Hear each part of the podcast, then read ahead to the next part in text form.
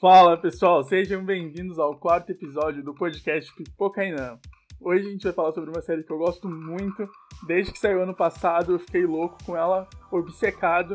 Infelizmente ela atrasou a produção da segunda temporada agora por conta da pandemia, então a gente vai ficar mais um tempo aí esperando pelo retorno da série. E a série é Euforia, da HBO, que já conta com uma temporada completa de oito episódios. Sem mais delongas, vamos lá! A série acompanha a vida de alguns jovens ainda no ensino médio, lidando com questões bem complicadas como dependência química, pressão familiar e a superexposição na internet. Tanto que o começo da série já é com a protagonista Rue saindo de uma clínica de reabilitação e tentando voltar para a normalidade. A Rue é interpretada pela Zendaya, que é uma atriz super carismática e logo de cara já faz com que a gente queira saber mais sobre o que levou a personagem a parar numa clínica de reabilitação, quais foram os motivos né, para ela desenvolver essa dependência química. Para contar essa história, é utilizado muito o recurso do flashback, não só nesse primeiro episódio, mas como nos outros, onde a gente conhece a vida de outros personagens que frequentam a mesma escola ou as mesmas festas que a Rue. É uma série da HBO, né? Então eles não poupam muito o espectador de cenas fortes, o que ajuda a mostrar o impacto né, dos problemas causados na, na vida desses jovens. No entanto, isso gerou bastante polêmica, tanto que a série ela é proibida para menores de 18 anos, apesar de narrar a vida de jovens, e várias instituições lá dos Estados Unidos fizeram campanha para ela não ser transmitida.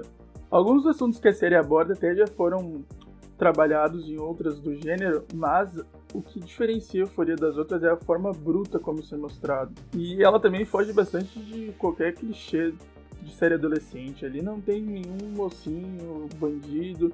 São pessoas reais, adolescentes tentando entender o mundo deles, tentando entender a si mesmos. Depois da Rue, acho que a personagem que mais recebe destaque é Jules, que é uma garota transexual, interpretada pela Hunter Schafer, inclusive é o primeiro papel dela. Ela já era uma ativista e modelo, e com esse papel ela conseguiu bastante destaque, interpreta muito bem a personagem, e um dos grandes plots aí da temporada é principalmente envolvido com ela. Só que apesar de eu estar citando as duas como protagonistas, todos os personagens são muito bem trabalhados.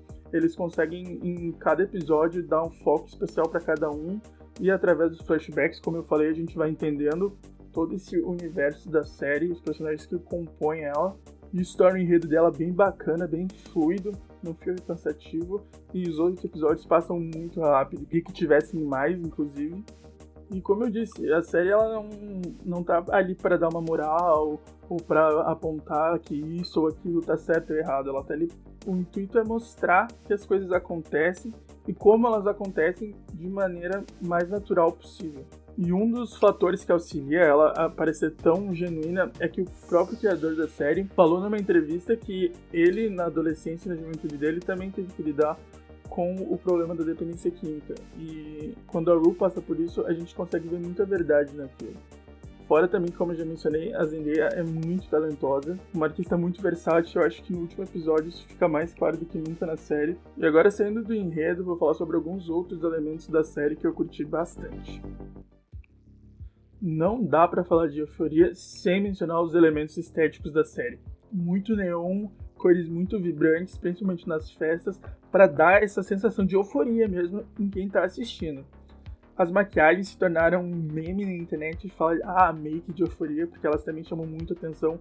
O trabalho dos maquiadores da série ficou muito bom, muito bom mesmo. Assim como os figurinos, eles ajudam muito a compor né, as características dos personagens e o foco dado para esses elementos só mostra o quanto a série está alinhada com o público dela, porque a questão estética é algo que os jovens se importam muito, tanto que assim que saíram os episódios, as redes sociais como o WeHired, Pinterest e o próprio Twitter já foram infestados com imagens uh, dos personagens, das roupas, dos itens que remetiam a eles. E foi uma das coisas que mais me chamou a atenção também.